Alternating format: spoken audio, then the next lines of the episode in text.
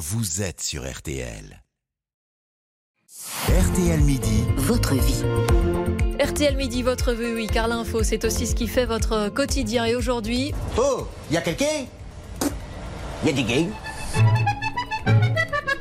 On dit pas putain comme chez vous. Chez nous, on dit va de juice. Va de juice, hein Bravo, Biloute Deguin, Bilout, voilà quelques-uns des mots qui euh, nous situent tout de suite sur la carte de France, des exemples de ce parler régional que vous mettez à l'honneur. Mathieu Avanzi, bonjour. Bonjour.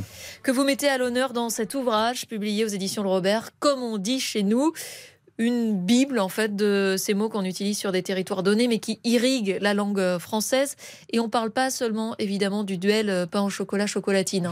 C'est ça, en fait, finalement, quand on trace un peu euh, sa route un peu plus loin que le duel justement pain au chocolat ou chocolatine, on va voir qu'il y a tout plein d'autres duels qui sont parfois en fait des batailles avec d'autres candidats, donc des, batailles qui ne sont pas binaires. Donc on va prendre par exemple le nom de l'étendoir à linge qui va s'appeler Tancarville en Normandie ou qui peut s'appeler étendoir en région Rhône-Alpes, ou les noms du, du petit billet qu'on utilise pour tricher à l'école, qui peut prendre le nom de Pougnon en Suisse par exemple, ou de billet de pompe en Rhône-Alpes, et c'est ce qu'on appelle ailleurs une anti-sèche tout simplement. C'est autre exemple que vous donnez, euh, page 237, euh, je crois. Il euh, y a 5-6 manières en France de parler d'une carafe euh, d'un pot à eau. C'est ça. En fait, finalement, l'objet va changer. Il va y avoir différentes matières qui sont impliquées, mais d'une région à l'autre, si c'est une bouteille ou si c'est euh, un pot, ben, on va l'appeler ou alors cruche ou alors pichet. Et on voit que la répartition régionale est très très marquée. Alors, pour une fois, Paris a un régionaliste bien à lui qui est le broc d'eau ou le brodo. Souvent, on ne sait pas que ça s'écrit avec un C, mais le C ne se prononce pas. Euh, ces mots, ils sont toujours autant utilisés ou, ils tendent à disparaître comme euh, du patois, de moins en moins parlé? Disons, il y a un certain nombre de mots, évidemment, qui disparaissent. C'est les mots des grands-parents, c'est les mots qui désignent des réalités campagnardes. On va prendre un exemple, le caillon euh, euh, en Savoie qui désigne un cochon. Et puis il y a des mots qui apparaissent et qui continuent d'être utilisés ou euh, qui se région, ré, euh, régionalisent tout de suite. Par exemple, le nom de la pâte à fixe qui va s'appeler Bloutac en Normandie. Ou alors, j'ai donné tout à l'heure l'exemple de, de l'étendoir. C'est des, des, des, objets qui sont entrés dans nos vies dans les années 70-80. Quoi. Et ils viennent de, de marques ou pas euh? Souvent, c'est des noms de marque, effectivement. Tancarville, c'est un nom de marque. Euh, Blue Tack, c'est un nom de marque. Mais il y a des, mots qui viennent pas forcément de noms de marque, qui peuvent être des, mots dérivés. Euh, euh, par exemple, le, le, le, les merveilles qu'on peut avoir dans le sud-ouest qui désignent des espèces de gaufres. donc, c'est des dérivations ou des changements de sens, en fait, du français normal.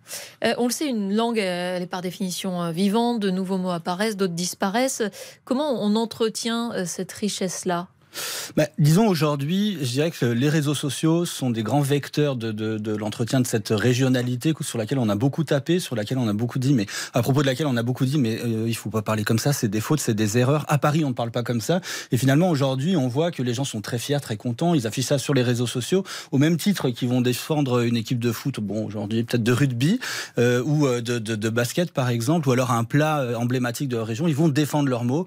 Ils vont arriver avec des t-shirts où c'est écrit "Je crains des gains", ça va être repris dans la bouche euh, des politiques pour pour oui, aller plus près de, de, au plus près de la population. Ouais. On se rappelle effectivement qu'Emmanuel Macron avait utilisé ce mot euh, dans un dans un discours. Euh, L'ouverture de la Cité internationale de la langue française, qui devait d'ailleurs être inaugurée euh, aujourd'hui, bon, ça a été repoussé en raison de l'actualité. C'est un bon moyen aussi de défendre cela, de, de, promouvoir la richesse de notre langue française? Bah, disons pour la première fois dans l'histoire du français, on a un endroit, enfin un lieu symbolique où on peut dire c'est ici que le français est représenté dans toute sa diversité. Effectivement, la, la, cité est très jolie à voir. Elle fait euh, la part belle à l'ensemble des variétés du français, donc pas seulement les variétés hexagonales, donc celles qu'on parle en France, mais également qu'on parle ailleurs en Europe, mais notamment ailleurs dans le monde, dans les Antilles ou euh, dans, l'océan Indien. Et c'est effectivement un endroit très intéressant d'un point de vue historique aussi, puisque c'est là que François Ier a signé les ordonnances de Villers-Cotterêts, qui font du français la langue officielle de l'écrit. Et d'un point de vue historique, c'est symbolique, mais c'est très important euh, pour l'affirmation du français qu'on parle aujourd'hui. Le français et euh, sa richesse euh, dans nos régions, c'est donc l'objet de ce livre, comme on dit euh, chez nous, que vous publiez aux éditions Le Robert. On apprend plein de mots, à moins de d'avoir fait déjà le tour de France et parler à tout le monde. Il y en a plein qu'on ne connaît pas, c'est une certitude. Merci beaucoup Mathieu Avanzi d'être passé par RTL Midi. On marque une pause. Dans un instant, c'est le retour de l'info avec le journal de 12h30 présenté par Agnès Bonfillon. À tout de suite. Jusqu'à 13h. RTL Midi. Avec Céline Landreau.